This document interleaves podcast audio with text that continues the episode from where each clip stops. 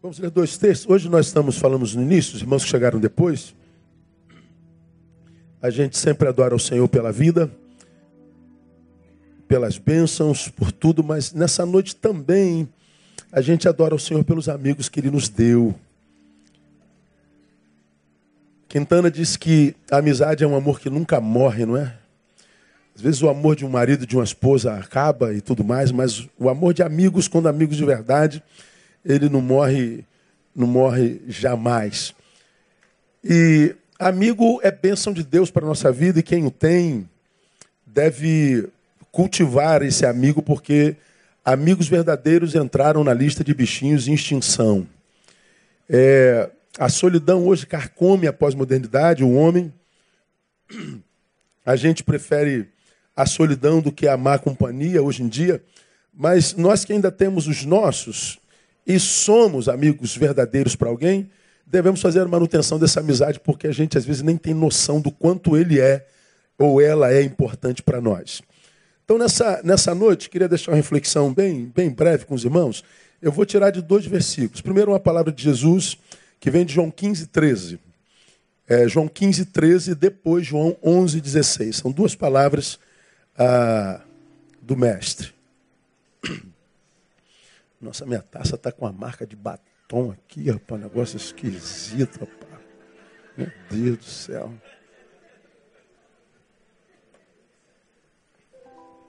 Nós tínhamos.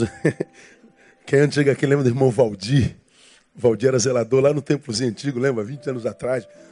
O irmão Valdir ficava no alto do templo, ele morava na igreja, via as, as pessoas passando na rua. E ele olhava aquelas mulheres que passavam com batom muito vermelho. Ô irmã, Tira esse batom, essa boca de fogo do inferno. Tira isso daí. Cara, ele se metia na vida dos outros, era um negócio. Essa boca de fogo do inferno. Aí quando passava o cara fumando, essa chupeta do diabo, tira isso da boca. E as pessoas tiravam. Engraçado. Irmão Valdir era uma comédia. A gente chamava irmão Valdir. Pois bem, vamos lá. Primeira, primeiro texto é João 15, 13. Jesus dizendo assim: ó, ninguém tem maior amor do que este, de dar alguém a sua vida pelos seus amigos. Vamos juntos, uma só voz? Ninguém tem maior amor do que este. Qual?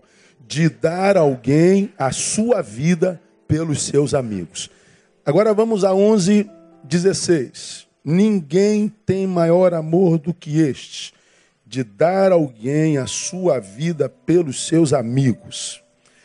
Olha 11,16. Disse, pois, Tomé, chamado Dídimo, aos seus condiscípulos: Vamos nós também para morrermos com ele. Vamos juntos, com a sua voz?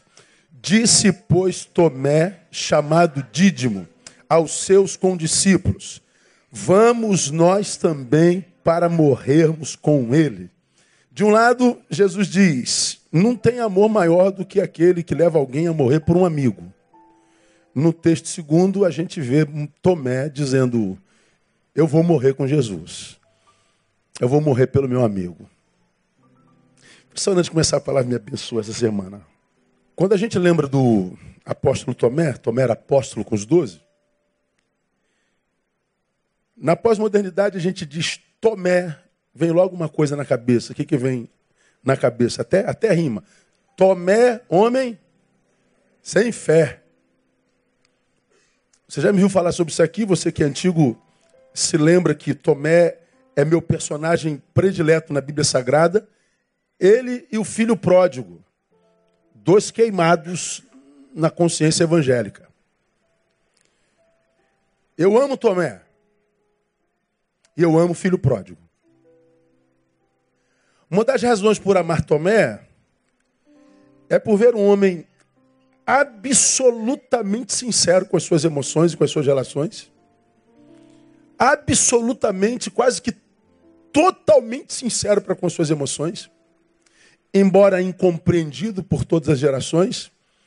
Um homem absolutamente honesto nas suas emoções e nas suas relações, que chega ao ponto de dizer: vamos nós também para morrermos com ele do que esse texto de João 11,16 fala? Jesus sai da festa da dedicação Lá naquela festa da dedicação, ele diz que ele e o pai são um. Os judeus incitam a multidão, eles ficam revoltados porque acham que Jesus é um herege para dizer que ele e o pai são um. Está lá no, no, no, no 10:30. E aí diz o texto: os judeus pegaram então outra vez em pedras para o apedrejar. Bom, Jesus teve que ser tirado pelos apóstolos, saiu pelos fundos, saiu corrido, para que naquela tarde ele não fosse apedrejado pelos judeus. Ele foge. No dia seguinte, chega a notícia que Lázaro, seu melhor amigo, adoece. E as irmãs vão atrás de Jesus e diz: Lázaro morreu.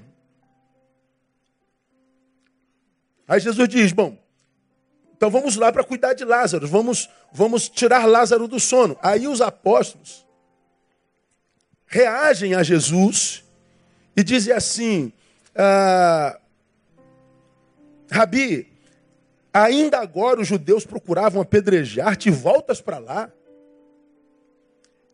Eles como que entraram na frente de Jesus, como dizendo, o senhor, o senhor não pode voltar para lá. Nós viemos de lá agora, nós salvamos a sua vida. Como que diz? O senhor só está vivo por causa de nós. Como quem diz, o senhor não vai desmerecer o nosso sacrifício por ti, Jesus.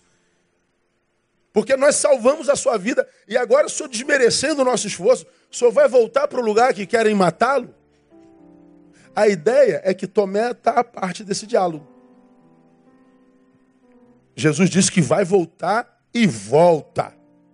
Ele vai ter com Lázaro, você conhece a história de Lázaro, ele ressuscita Lázaro, mas no caminho de volta para Jerusalém, os apóstolos ficam perplexos olhando para Jesus, como quem diz, mas que homem teimoso, cara. Lá vai Jesus para meu Deus do céu, eu, eu, eu, a gente não pode garantir que vai salvar Jesus de novo. Quem garante que Jesus vai escapar de novo? Tomé está ao largo. Jesus volta, teimoso que é, na perspectiva do, do, dos discípulos, e na cabeça deles está posto o veredito. Se Jesus voltar, morre. Bom, como Jesus voltou, Tomé está vendo os discípulos discutindo e ele então age.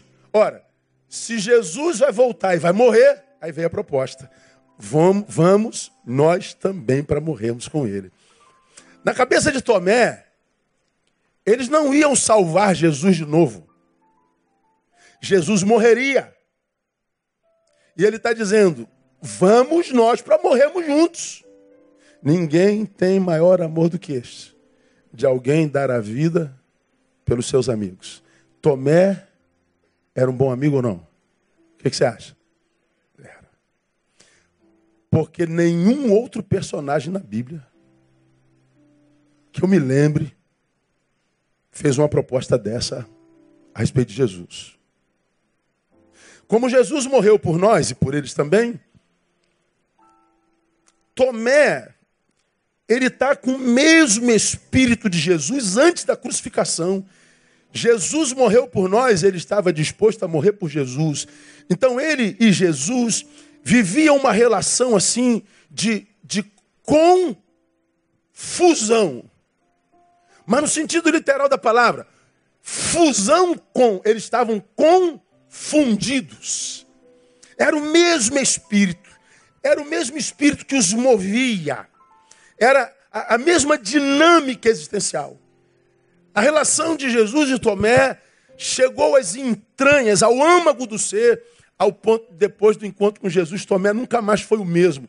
Tomé foi de tal forma influenciado pelo seu amigo Jesus que ele estava disposto a ser Jesus, para o próprio Jesus, morrer por ele. Aí vem você e fala assim: Tomé não tinha fé. Pô, se Tomé sem fé está dizendo eu vou morrer com ele, imagina se esse cara tivesse fé, ele ia ressuscitar igual Jesus.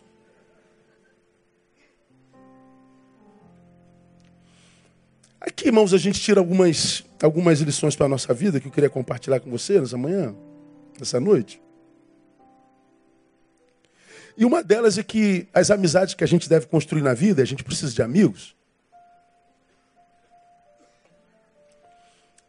nunca podem ser construídas à proporção da opinião que os outros têm sobre aquele com quem a gente se relaciona.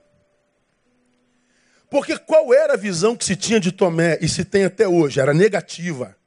Mas quem era Tomé? Alguém completamente diferente da opinião que tinham sobre ele. Ou seja, tudo o que nós dissemos e dizemos sobre Tomé até hoje não condiz com a verdade do que é aquele homem. Mas nem nem de longe. Não, mas ele disse, pastor, lá naquela reunião, que se ele não visse o cravo, se ele não visse a, a, os pregos, se ele não visse a marca do lado, ele não acreditaria que Jesus viesse. Mas por que, que ele disse isso?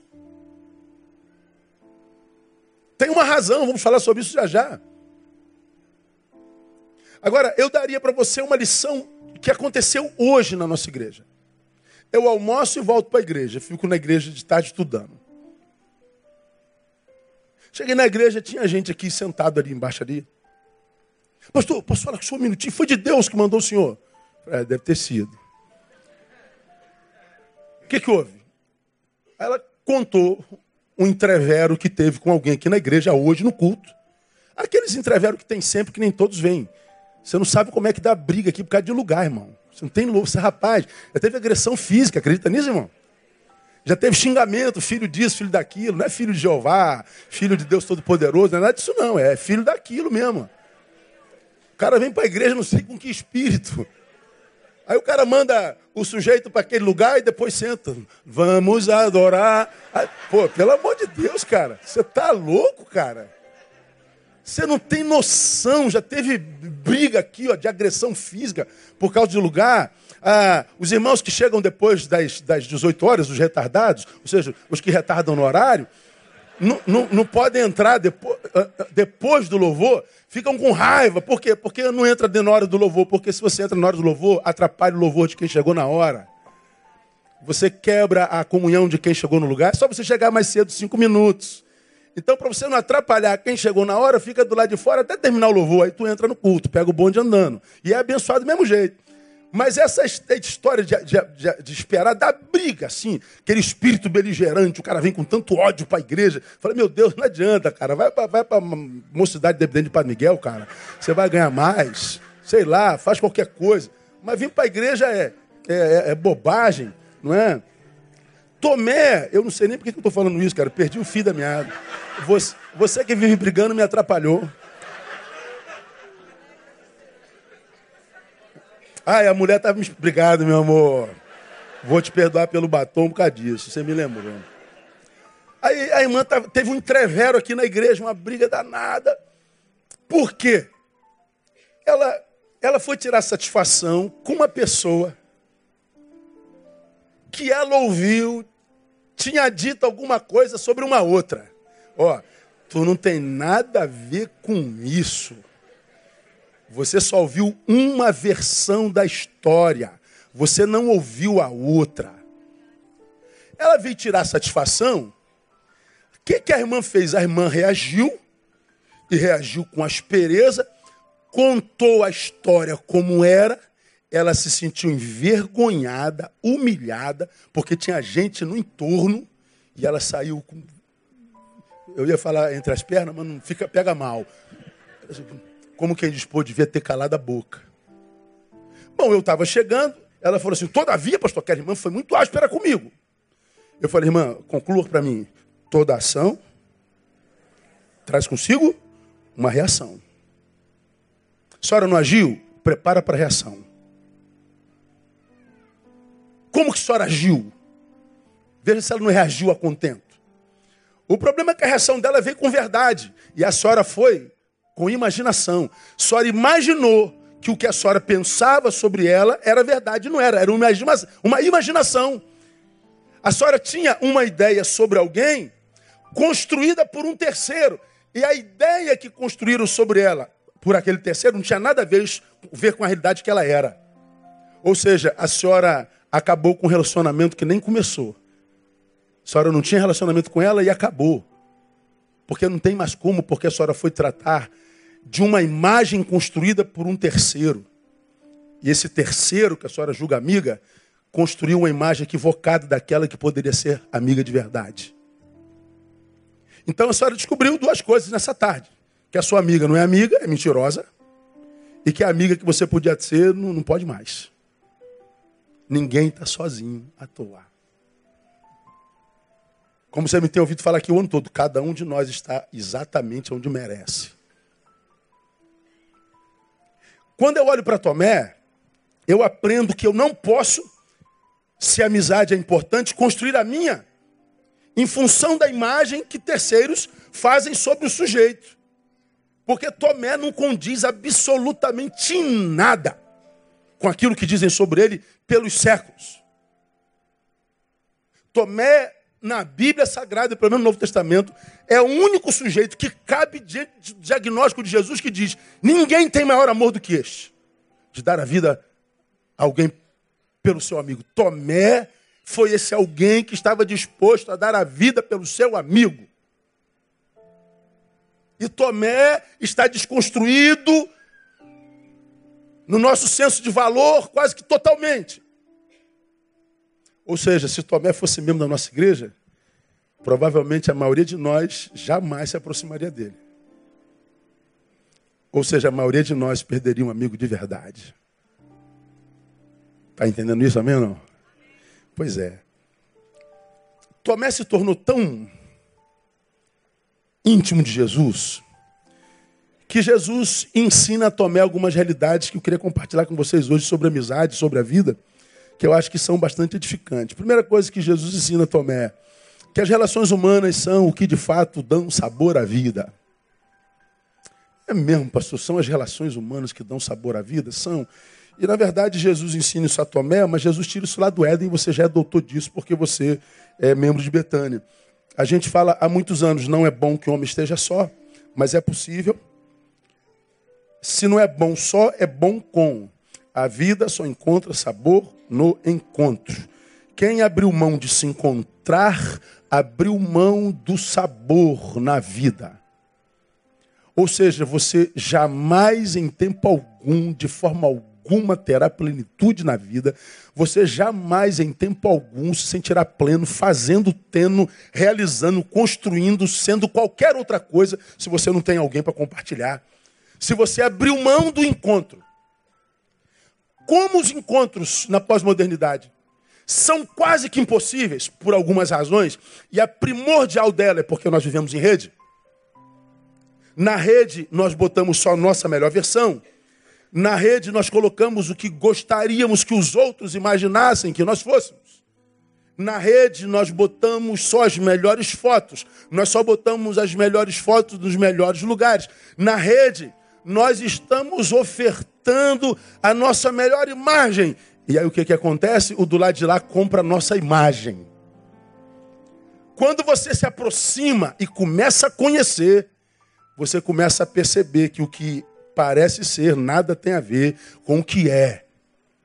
E você, a despeito da belíssima imagem por causa do que é, você abre mão mais uma frustração relacional. Você tenta uma segunda vez. Outra frustração, terceira, quarta, décima. Chega uma hora que o cara diz: Eu não quero mais saber de relacionamento. Pois é, quando você diz: Eu não quero mais saber de relacionamento, você está dizendo para o universo: Eu abro mão do sabor da vida.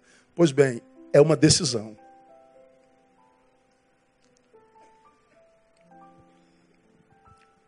Jesus ensina a Lázaro que são as relações humanas que dão, de fato, sabor à vida. Você se lembra disso, né? Ah, nem as nossas vitórias têm sentido na vida se a gente não tem com quem compartilhar. Hoje, é, hoje de manhã, nós recebemos Alexandre Brasil, pastor Clemir, a esposa dele que veio falar da Faculdade de Teologia Sul-Americana. Aí uma criança veio me pedir a bala, como acontece todo culto. Acaba o culto, tem os baleiros aqui atrás de mim. Aí, um pegou a balinha, aí falou assim, pastor, vou mostrar uma coisa para o senhor. Aí ele se jogou no chão. Blum. Falei, o que, que foi, cara? Neymar, pastor. Falei, Pô.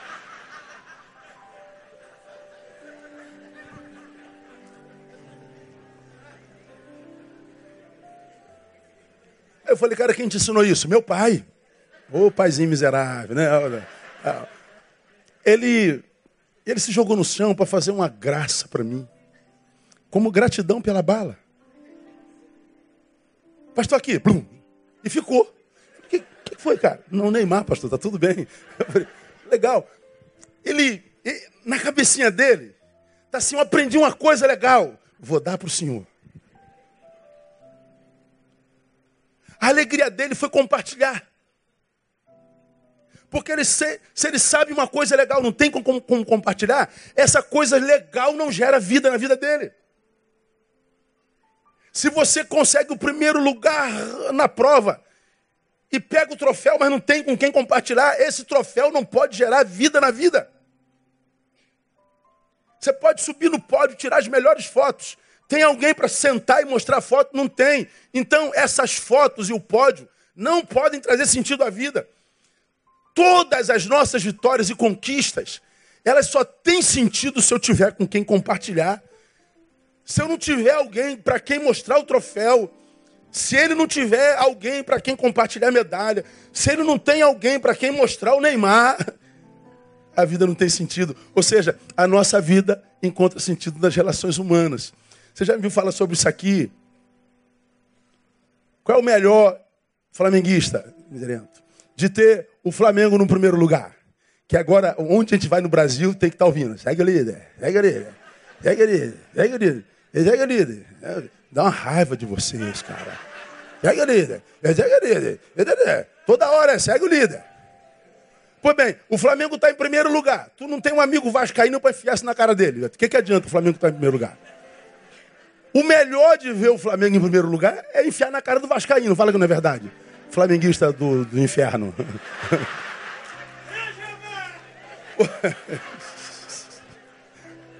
oh. Segue o líder, segue o líder. Aí eu, viajo o Brasil inteiro. Aí todo mundo sabe que sou vascaíno. Eu chego no aeroporto, segue o líder, pastor. Vai pro diabo que te carregue, irmão. Aí chega na igreja, pastor, é que clube? Sou Vasco, segue o líder, segue o líder. Pô, que coisa chata. Agora, é a alegria dele ter um amigo para zoar. É o amigo que traz o sentido, você entende? O meu time pode ser campeão, o Brasil pode ser ex-campeão. Tem alguém para compartilhar, para queimar o churrasco? Não tem, então não vale nada. Nossas vitórias não prestam para nada se eu não tenho com quem compartilhar. Tomé aprende isso com Jesus. A relação de Tomé com Jesus produziu tanto sabor à vida de Tomé que o fez preferir a morte do que a existência sem ele. Eu prefiro morrer com Jesus do que viver sem ele. Dado a importância que essa relação gerou na vida dele. E quem já perdeu amigos íntimos sabe como dói. Como muitas vezes é pior do que um divórcio. Alguns divórcios fazem bem para a alma, porque é, é, é, acaba com uma mentira. Mas algumas amizades que são perdidas por causa de questiúnculas, por causa de ego, às vezes empobrecem mais do que uma relação. Amigos são presentes de Deus.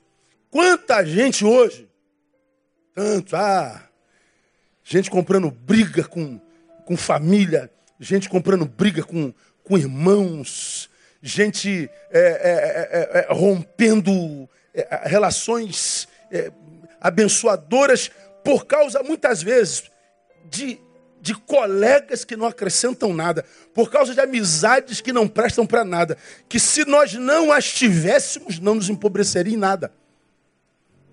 Jesus ensina a Tomé que é o amigo que dá sabor à vida. Agora, é quando é amigo. Nesse dia do amigo, nós somos convidados a fazer uma análise daqueles para quem a gente tem dedicado a nossa vida e com quem a gente tem passado mais tempo. De repente, perguntas bobas como: por que, que você é amigo dos seus amigos? Pensa aí, cada um de vocês, três amigos que você tenha. Traz a cabeça. Eu já estou com os três aqui, ó. Por que, que você é amigo dele? O que, que eles acrescentam à sua vida? Imagine-se sem eles, veja se você perde muita coisa. Tem amigos que são amigos nossos porque nós conhecemos há muito tempo, ou seja, nossa amizade é em cima da cronologia, não é em cima da relevância. Eu me acostumei com você. Você me diverte. Quando eu estou contigo, o tempo passa rápido. Já falei sobre isso aqui. Então são amizades passatempo, mas não edificantes. Outras amizades não são cronologicamente tão longas, às vezes mais curtas, mas muito mais intensas e edificantes. São construtivas. Como disse Fábio de Mello, há pessoas que nos roubam de nós e há pessoas que nos devolvem a nós. Ninguém que hoje vive pela metade, ou seja, incapaz de ver plenitude, vive plenitude sem que alguém te tenha roubado parte de si. Por que, que você não está pleno? Por que, que você se sente vazio? Por que, que você está angustiado? Alguém roubou parte de você, de você. Os que passaram por isso estão bem de novo. Alguém te devolveu. Você é você. Seres humanos têm esse poder em nós, como nós temos esse poder nos seres humanos. Tomé, ele vivia uma relação de amizade tão profunda com Jesus que ele diz: Eu prefiro a morte com ele do que viver é, sem ele. Então, há, há, há muitos pobres hoje, é, empobrecidos existencialmente, porque acham que amizade são coisas de só menos importância, que são relações inconsequentes. Não são, não. Você é doutor nisso aqui, eu não preciso me aprofundar nisso aqui. Ah, são, são, palavras similares. Quando você lê assim, ó, ah, a gente vai na sociologia, o homem é produto do meio. Vovó vem e diz: Diga-me com quem tu andas, direi quem és. A bisavó diz: Quem se mistura com porcos, farelo come. A palavra diz: Quem anda com sábio será sábio, mas o companheiro dos tolos sofrerá o dano. É tudo a mesma coisa. Todas elas dizendo: Nós somos o resultado dos nossos encontros. Há alguém aqui que não saiba disso? Somos como somos por causa das pessoas com as quais nos relacionamos. Então você está aí, nessa multidão, num momento histórico da sua vida, que talvez seja o pior. Pastor, eu, me, eu, eu cheguei num ponto que eu não me suporto, como acontece com todos os suicidas, né? Tornaram-se alguém que não querem ser, mas não tem jeito, são, mas odeiam tanto aquilo no que se transformaram que querem se livrar daquilo. Se o caminho é morte, ele chega lá. Eu prefiro a morte a ser isso no que eu me transformei, a viver como eu estou vivendo. Por que está vivendo assim? Você pode olhar as suas relações. Suas relações têm papel preponderante nisso no que você se transformou. Alguns não querem admitir, por quê? Porque, pastor, os meus amigos são sangue bom. É sangue bom por quê? Porque bebe contigo? Porque faz o tempo passar, te faz esquecer as tuas dores. Ora, mas esquecer dores é vencer dores? Se esquecer dor for vencer dor, a gente toma um, um, um, um remédio e dorme, hiberna igual urso. Agora não adianta dormir seis meses, vai acordar, o problema vai estar lá amplificado, te aguardando. Ora, ou nós, irmãos, uma vez que como sociedade estamos sendo desconstruídos, nos preocupamos um pouquinho mais por amor próprio, com as amizades que nós desenvolvemos no caminho, ou nós vamos continuar caminhando para o fundo do poço como nós estamos caminhando. Eu fico impressionado com, com o que o ser humano faz consigo hoje. Com alguns relacionamentos que eu não consigo absolutamente entender de jeito nenhum. São, são, são, são relacionamentos absolutamente tóxicos desconstrutivos e malignos. Ah, mas a Jesus, é, mas a Tomé, Jesus ensinou que são as relações humanas que dão sabor à vida. E são mesmo. Ah, a gente tem encontro com alguns, alguns amigos constantes, que na verdade têm se tornado cada vez mais regulares, né? Ah, os encontros são sempre em torno da minha agenda. Pô, tem essa, tem essa noite é livre, tem essa noite é livre.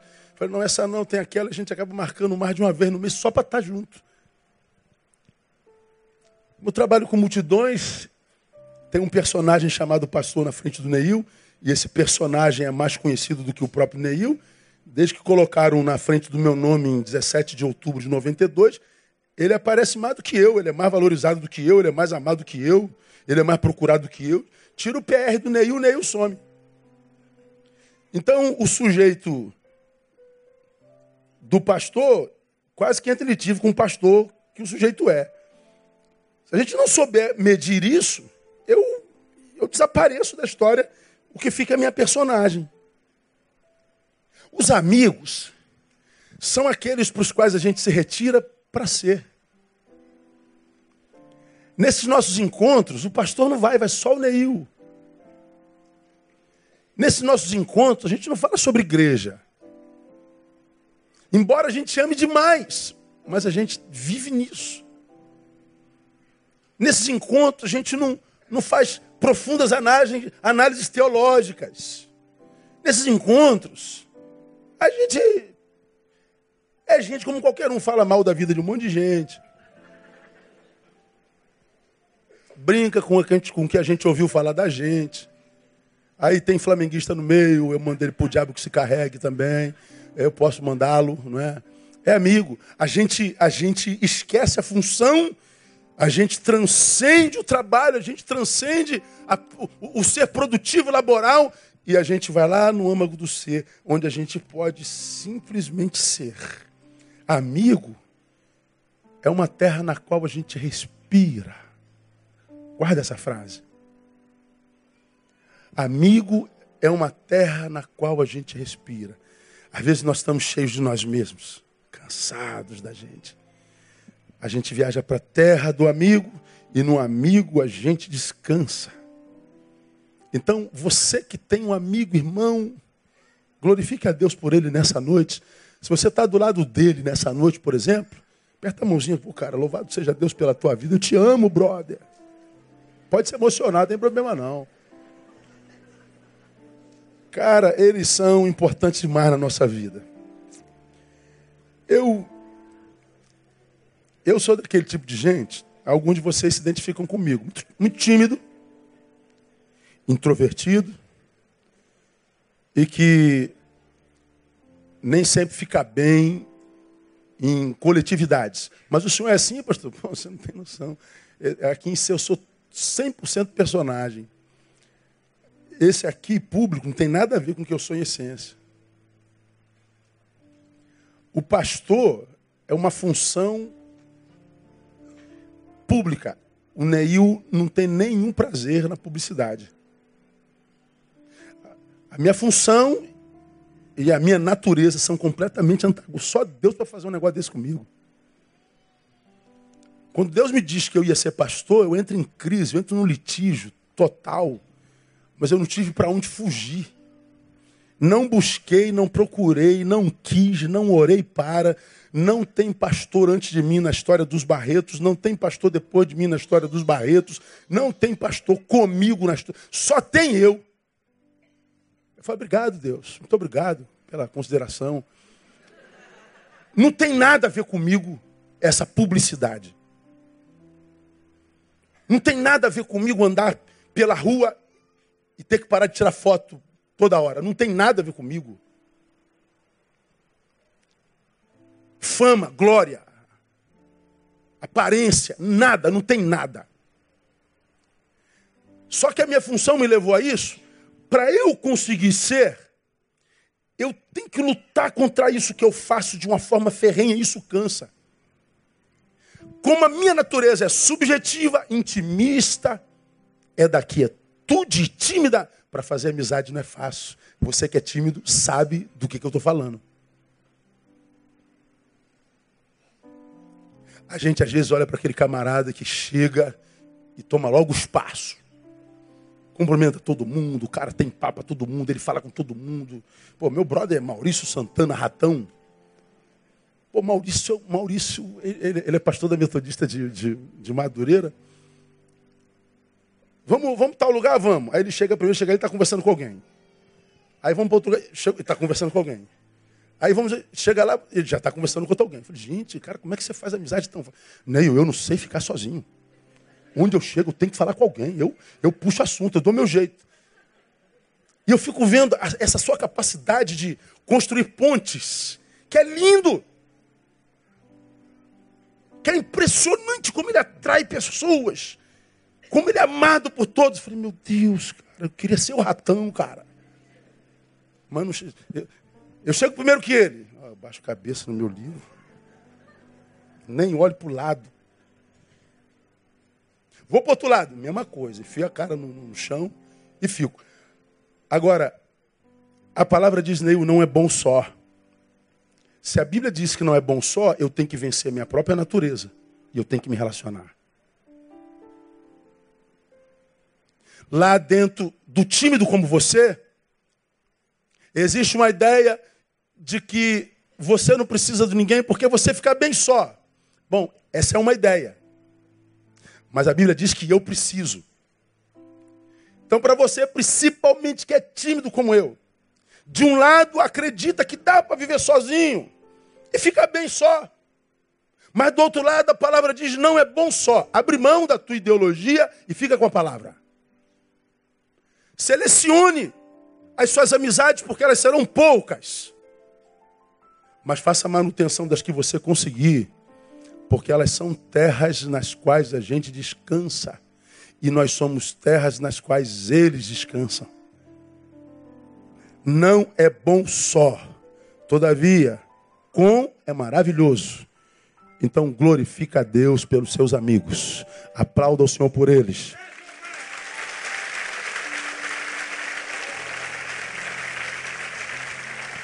Mas há uma outra coisa que Jesus ensinou a Tomé.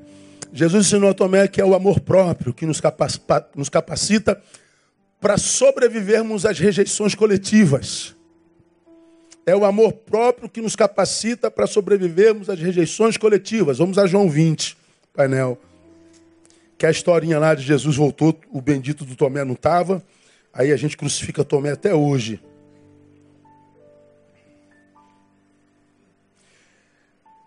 Jesus morre, ressuscita, aparece aos discípulos. Lá no 24, 20 e 24. Você conhece a história. Diz assim: Ora, Tomé, um dos doze, chamado Dídimo, não estava com ele quando Jesus veio.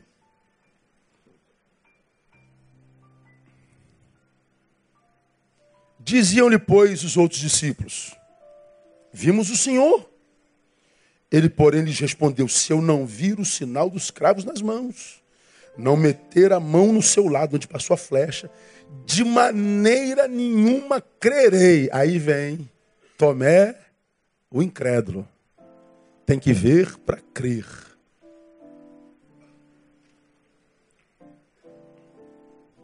Oito dias depois estavam os discípulos outra vez ali reunidos. Tomé com eles. Chegou Jesus. Estando as portas fechadas, pôs-se no meio deles e disse: Pai, seja convosco. Depois disse a Tomé: Chega aqui o teu dedo, vê as minhas mãos. Chega aqui a tua mão e mete-a do meu lado. Não mais sejais incrédulo, mas crente. Respondeu Tomé, Senhor meu de Deus meu. Pois bem, quando Jesus aparece a primeira vez, Tomé não estava presente. O que não ocupa o nosso diagnóstico é por que, que Tomé estava ausente. Bom, Tomé ausente, os presentes começam, veja, construir a imagem desse Tomé. Bom, quem chegasse naquela reunião na qual Tomé estava ausente, já teria um perfil de Tomé. Quando Tomé chegasse, já era. O perfil dele já estava traçado. É esse aqui? Que, é esse aí. O que não crê, é esse aqui. Que falou que só. É esse aí. Que se não. É esse aí mesmo. Como é que pode? Andou com Jesus três anos, o cara foi apóstolo, o cara, pelo amor de Deus, tem uma crise dessa. Sangue de Jesus tem poder, não quero homem desse na minha igreja, não. Pois é, quando ele diz que não crê que Jesus apareceu, ele passa o risco de ser rejeitado por todos. Como que você não crê, cara? Como quem diz, acho que era para você não estar presente mesmo, não. Porque um cara que não crê que ele ressuscitou, você não merecia estar presente nessa reunião como nós. Você é um incrédulo. Você não tem direito de estar entre nós, você não merece mesmo estar entre nós. Mas, a despeito da rejeição coletiva, ele se mantém. Eu não creio, desculpa. Eu sei que todos vocês estão dizendo. Seria muito mais fácil para mim pôr legal, eu creio. Eu vou dizer que creio para manutenir a minha imagem, para eu ficar bem com a rapaziada, para eu não ser taxado de incrédulo, para eu não ser rejeitado e mal interpretado. Então eu vou tentar é, é, aquecer a ideia de vocês, vou ficar quietinho e eu vou fingir que acredito. Pois é, ele preferiu ser rejeitado por todos do que vestir uma máscara. Ele preferiu ser rejeitado por todos do que ver a sua individualidade diluída no coletivo, só para ter a sensação de aceitação, ainda que tendo sido aceito, porque ele se anulou. Mas o que, que Tomé faz? Desculpa. Vocês podem me rejeitar. Vocês podem pensar o que quiserem de mim. Mas é o que eu estou sentindo, eu não creio. Me desculpem, eu preciso ver. Como quem diz, eu estou em crise, minha fé foi abalada, minhas emoções estão fora do lugar. O Jesus pelo qual eu queria morrer, morre e a minha sensação de vazio, a minha sensação de abandono, a minha sensação de desesperança é tão grande que eu não raciocino espiritualmente é, é, perfeitamente. Desculpe, eu estou em crise. Pois é. Ele prefere, por amor próprio, continuar sendo verdadeiro do que abrir mão do amor próprio, se diluir no todo, só para ser aceito. Tomé para mim é sujeito macho. Tomé para mim é sujeito crente. Tomé para mim é sujeito de caráter, de personalidade. Porque hoje a gente vê tanta gente se anulando, se deformando, se diluindo para não, não, não, não se perceber rejeitado pelos da faculdade. Tantos crentes fingindo que não são, para não ser zoado pelos do trabalho. Tanta gente fingindo não ser quem é, para não perder algumas facilidades na vida. A gente vê com tanta facilidade gente despersonalizando-se, que quando a gente vê Tomé dizendo: me rejeitem todos. Esse sou eu. É, ele aprendeu com Jesus. É melhor a rejeição recebida por causa da verdade vivida do que a aceitação recebida por causa de uma mentira pregada.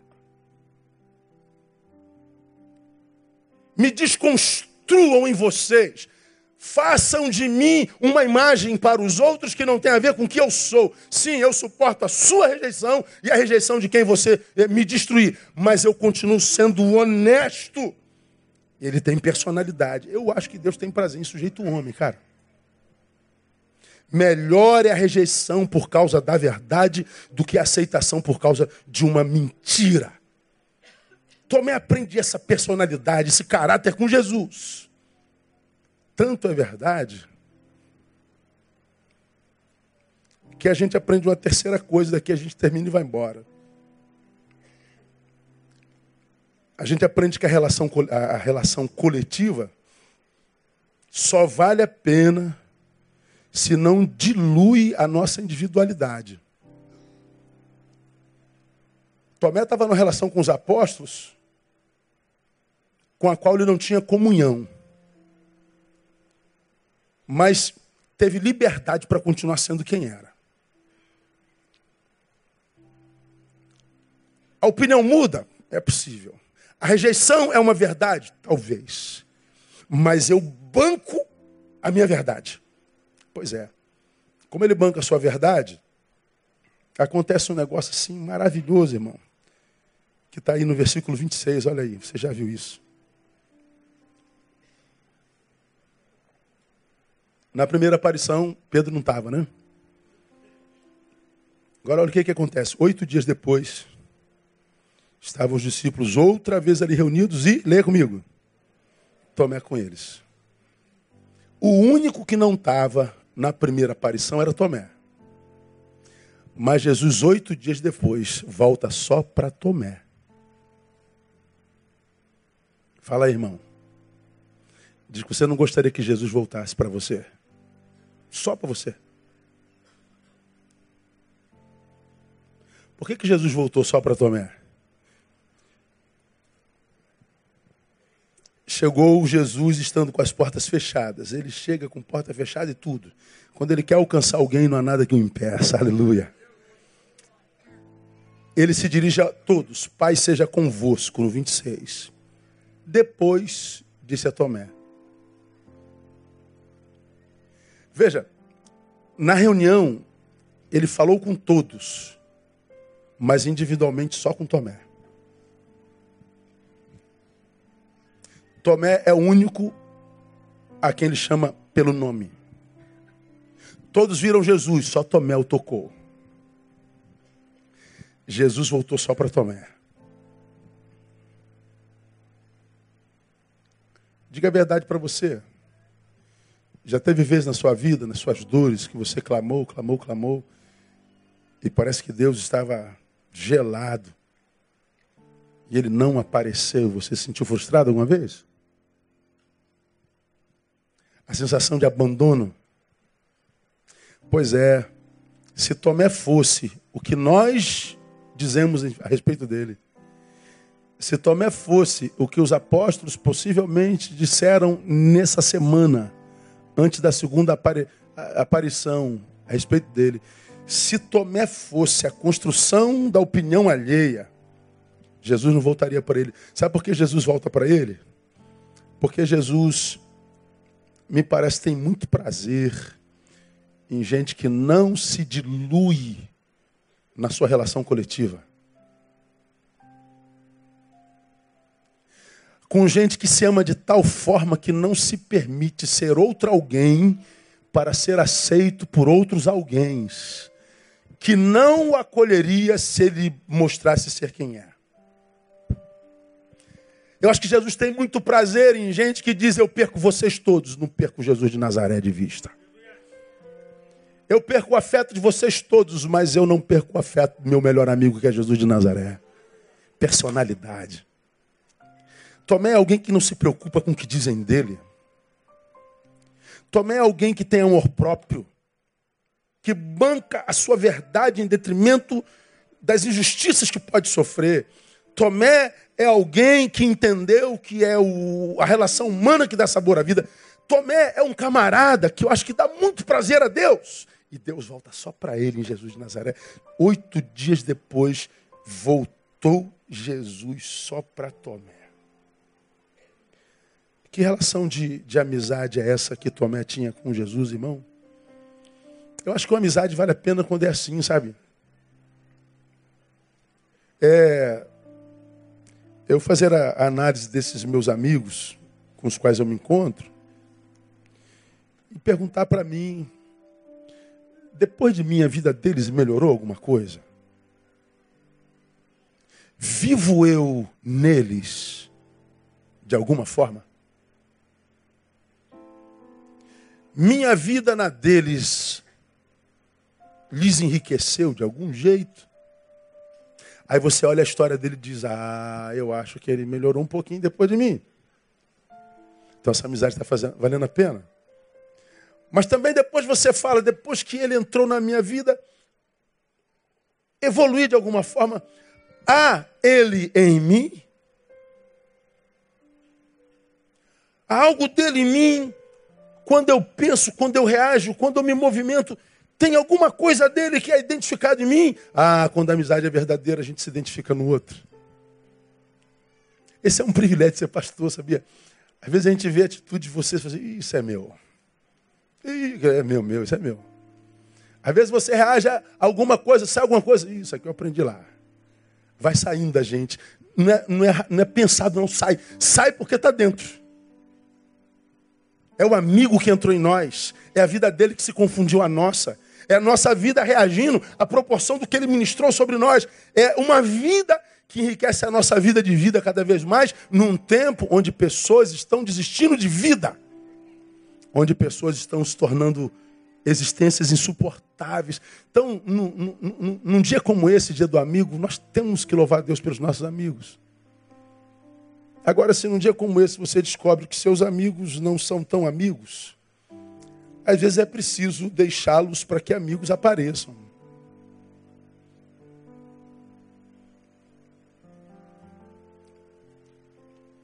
Porque existe aquela dinâmica lógica, né? Se eu ando errado, eu só vou atrair gente errada, não tem jeito.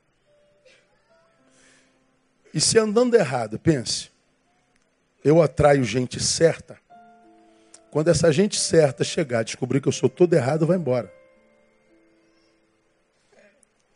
O oposto é verdadeiro. Se eu ando certo, não imperfeição, ninguém pode. Mas o imperfeito que luta contra a imperfeição que tem e tenta ser alguém de personalidade correta, vai atrair gente correta, gente boa. Se atrair alguém que não presta, quando esse alguém que não presta, que é errado, descobrir que você é correto, ele vai embora.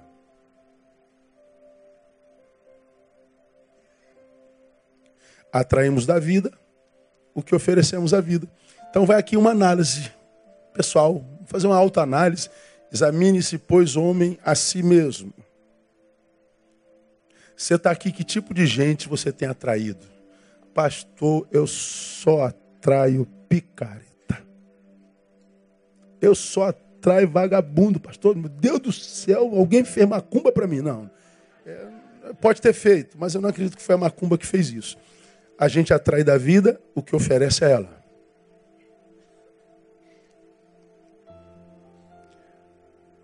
Quando você não se satisfaz com o que você atrai, faça uma análise do que você oferece.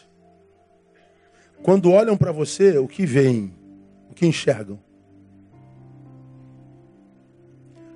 Você, irmã, que busca um homem de Deus, um varão de Deus, que sonha com casamento, com um cara legal, você só atrai galinha só atrai canalha. Por que, que só atrai gente ruim? Quando eles olham para você, o que, que eles enxergam primeiro?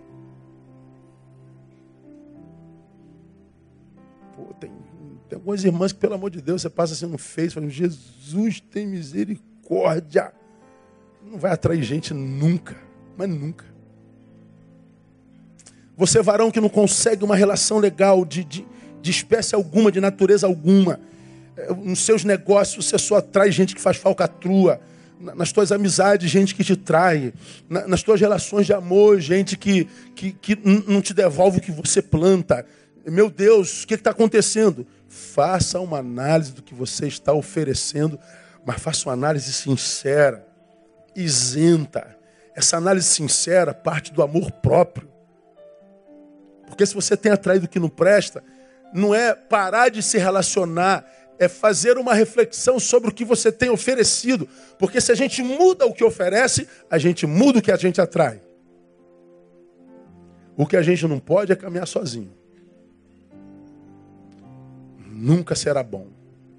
Não é bom que o homem esteja só. Possível, bom jamais.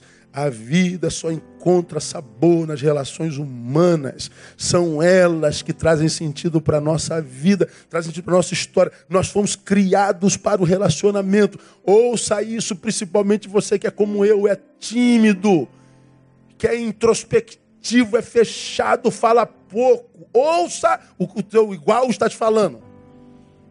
Você precisa se relacionar.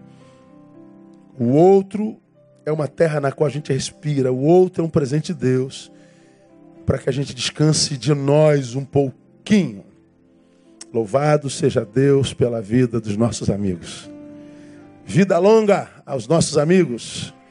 Vida longa a todos os amigos. Nós nos incluímos nisso e que nessa relação de amizade verdadeira a gente consiga viver sempre a nossa melhor versão. Como Tomé, o homem para quem Jesus voltou que nossos amigos nos transformem em gente assim, em gente para quem Jesus larga tudo para vir atender no nome de Jesus. Vamos aplaudir aí, vamos ficar em pé, vamos louvá-lo. Não existe nada melhor do que ser amigo de Deus. Cantar essa cançãozinha, a gente ora e vai embora.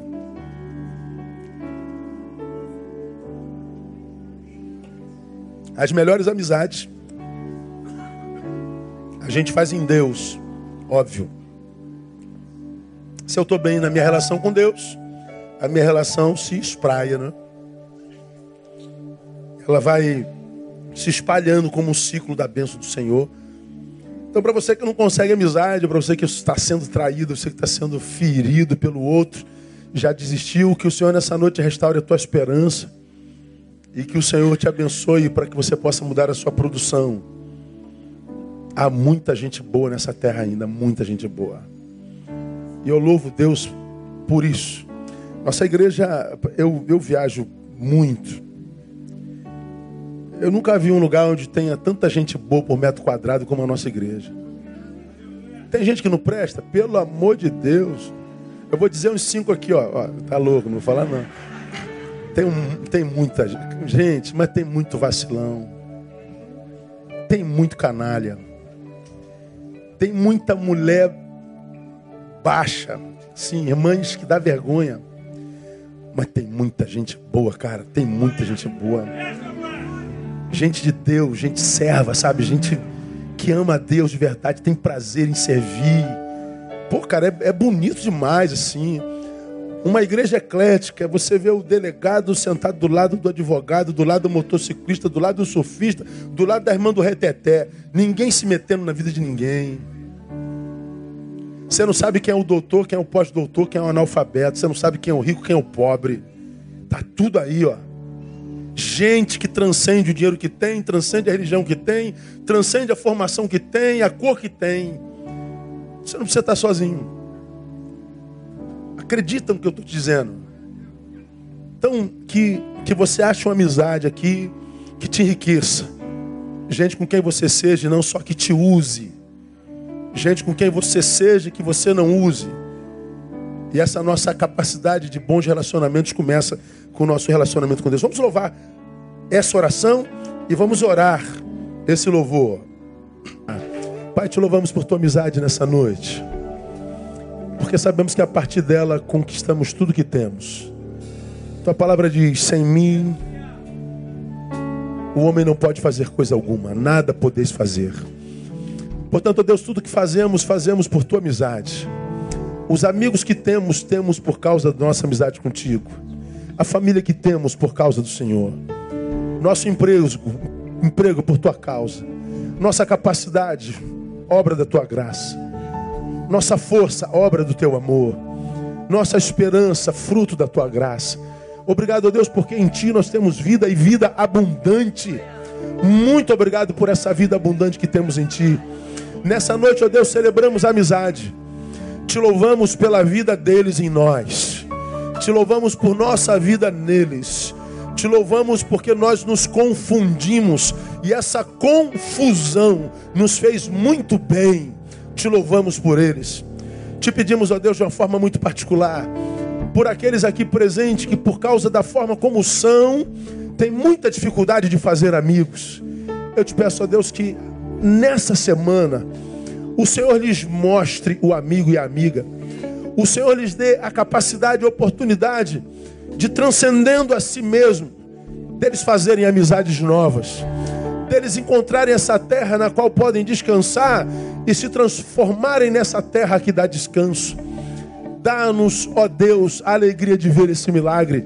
Que os meus irmãos sejam, ó Deus, restaurados na sua essência, porque certamente alguns aqui trazem traumas profundos porque foram por terceiros desconstruídos em alguma coletividade. Acreditaram que eles eram uma coisa diferente do que são por causa da língua maligna de terceiros. Que essa noite, ó Deus, tu possa curar o trauma, tu possa curar, ó Deus, a sequela da relação traumática. Que essa noite seja uma noite de cura, no lugar da vergonha, dupla honra no nome de Jesus. Que meu irmão e minha irmã saiam daqui, ó Deus, para novas relações e relações saudáveis. Que eles sejam libertos daqueles que macularam a sua alma e os seus afetos. E que eles sejam curados com novas relações. Muito obrigado pelo amigo. Muito obrigado pelo amigo que tu é. Tu és. Muito obrigado pelo amigo que somos. Despeça-nos em paz, leva-nos em paz para os nossos lares. Que todos, absolutamente todos, todos os que aqui estão cheguem em casa sãos e salvos, que recebam do Senhor a graça de uma noite de sono reparadora e uma semana cheia de bênção na tua presença. Que a graça bendita de Jesus, o amor de Deus, o Pai e a comunhão do Santo Espírito repousem sobre a vida de cada um de vocês, sendo também por igual, com todo Israel de Deus espalhados pela face da terra, desde agora e pelos séculos e séculos. Amém. E aleluia. Melhor aplauso a Ele. Deus abençoe você. Dá um abraço aí no seu irmão, no seu amigo. Boa semana. Até quarta-feira.